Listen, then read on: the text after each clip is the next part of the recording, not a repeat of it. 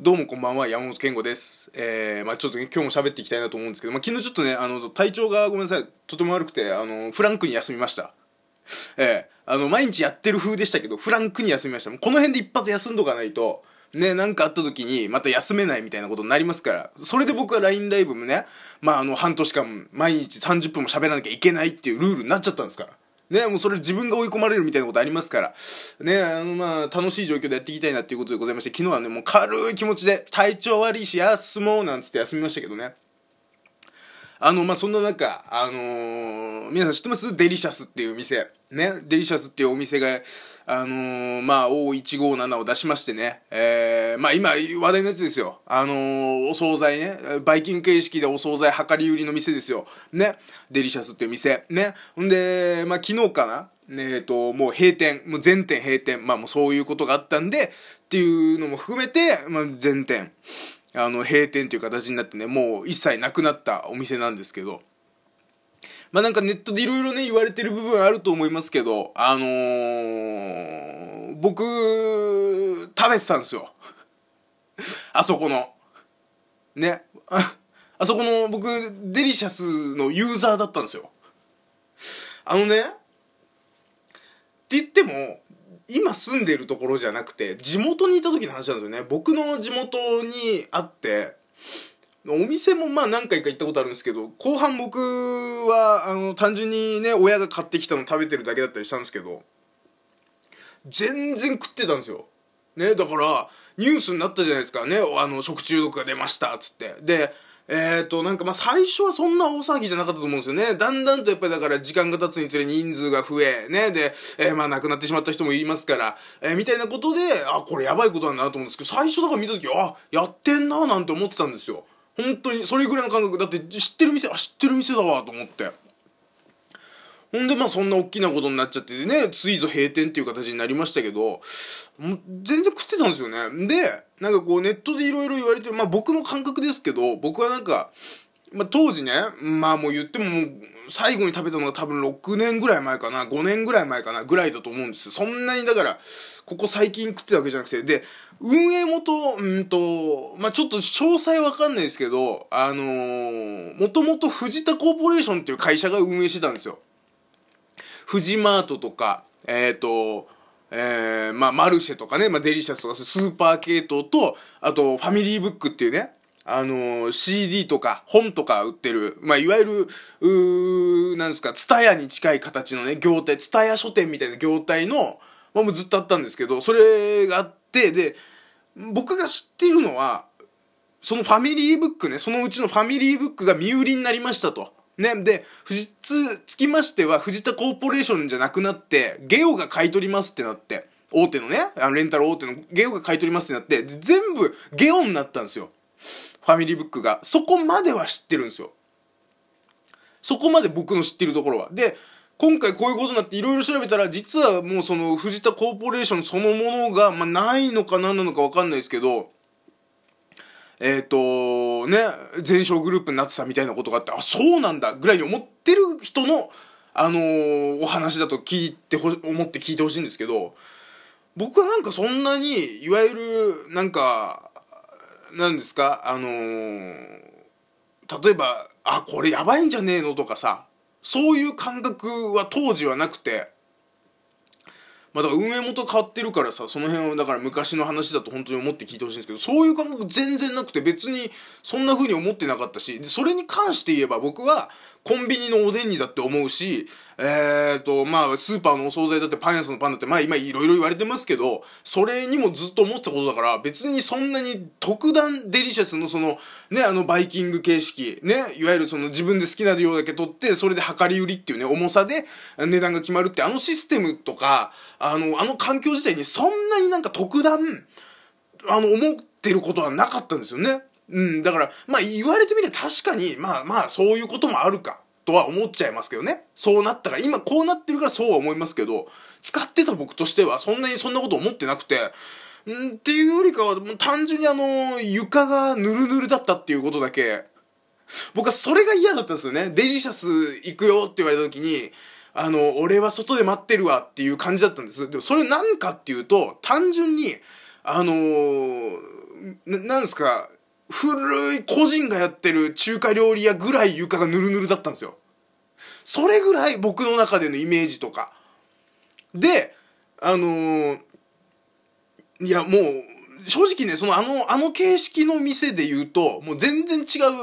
う、なんかね、その店の近くにあった個人がやってる似たような店があったわけ。ね、その、そこもは、量り売りのやつなんだけど、そこのがきつかったんですよ。そういう衛生面は。だからそれもあんのか、別にデリシャスに対してそんな特別なイメージなくて、ガンガン食ってたしなって思うし、別に、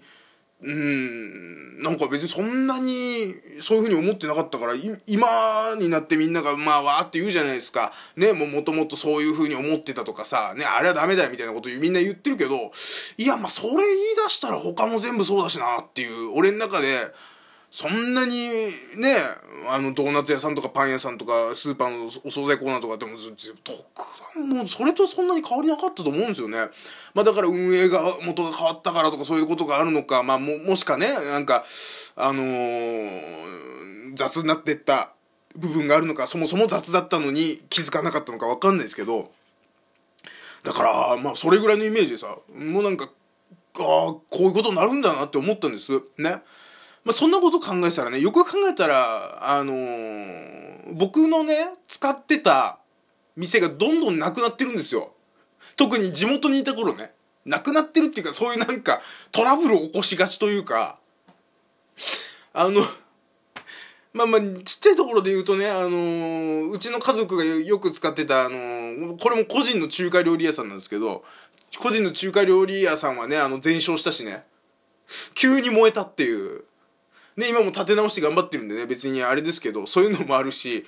あと、僕はね、えっと、もともとうちの実家は、えっと、なんかブロードバンドみたいな使ってたインターネットね、ブロードバンドみたいな使ってて、で、光回線に変えるっていうことがあって、で、その時に僕はもうどうしても PS3 が欲しくて、で、PS3、ここでインターネット、あの、契約したら PS3 が安く買えるよ、なんて言ってたところが PC デポだったっていう。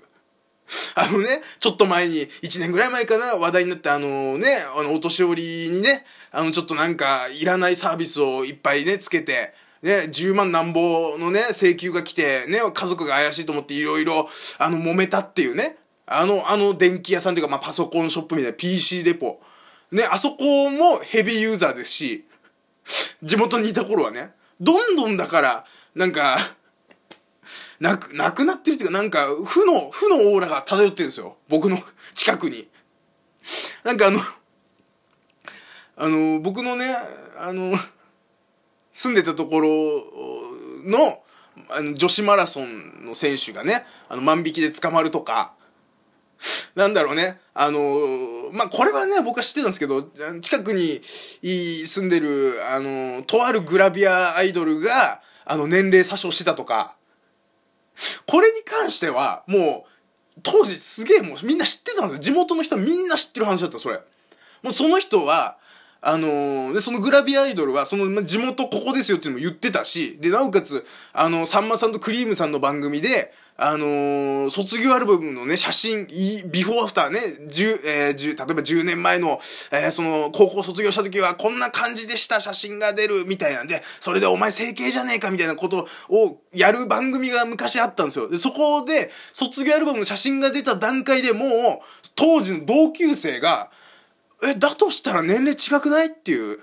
それがもうみんなに知れ渡ってたんですよ。だから、俺も知ってたんですよ。で、ね、実は、あのー、年齢詐称してました。下に持ってました。みたいなことも、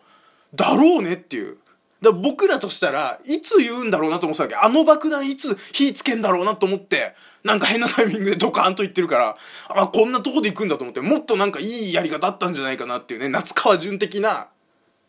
なんか、うん、もう大ごとになるぐらいの、あのー、なんか一回生放送で、こんなこと嘘ですよって言ったのに本当だったみたいな一くだりあっての感じで、なんかそういう戦略があるのかなと思ったら、なんかよくわかんないタイミングで、なんか落ち着、なんかいろんなこと落ち着いた段階でもう年齢違いますみたいなことをポッて言って、ちょっとしたニュースになってそのまま消えてったっていう。あ、ああいうこともあったりとかね。だからもう近隣の人がさ、もうなんかそういうことになってってんのよ。なんだろうね、呪われてんのかね、土地全体が。土地全体が呪われてるって可能性はあるよね。あーなかなかまあ変なところでね、あのー、僕野球やってたんですけど、少年野球やってたんですけど、その僕の住んでたところに、でっかい競馬場？競馬場があって、もうそれがなくなったんです潰れたんですよ。ね。で、なくなって、で、その後になんか野球公園、野球ができる公園みたいになって、少年野球のチームでそこをちょっと一回使おうって話になって、行ったんですけど、もう全然競馬場が残ってんの。生かしなのよ、競馬場が。だから、なんかわかんないけど、パドックみたいなところを走らされたりしたんですよ。馬かと思って、俺ら。急に。まあまあね、今もそれも全部更地になって、あの、病院になったんですけど、そこに病院が建ったっていう。なんかよくわかんない動きしてる。だからその病、競馬場がなくなって病院が建つまでの間、もうだから、その間になんか公園、ちょっとした公園になって、そこで野球の試合やりましたからね。で、ね、ウォーミングアップするのに、あの、お馬さんたちが走ってたところ走るっていう、謎の、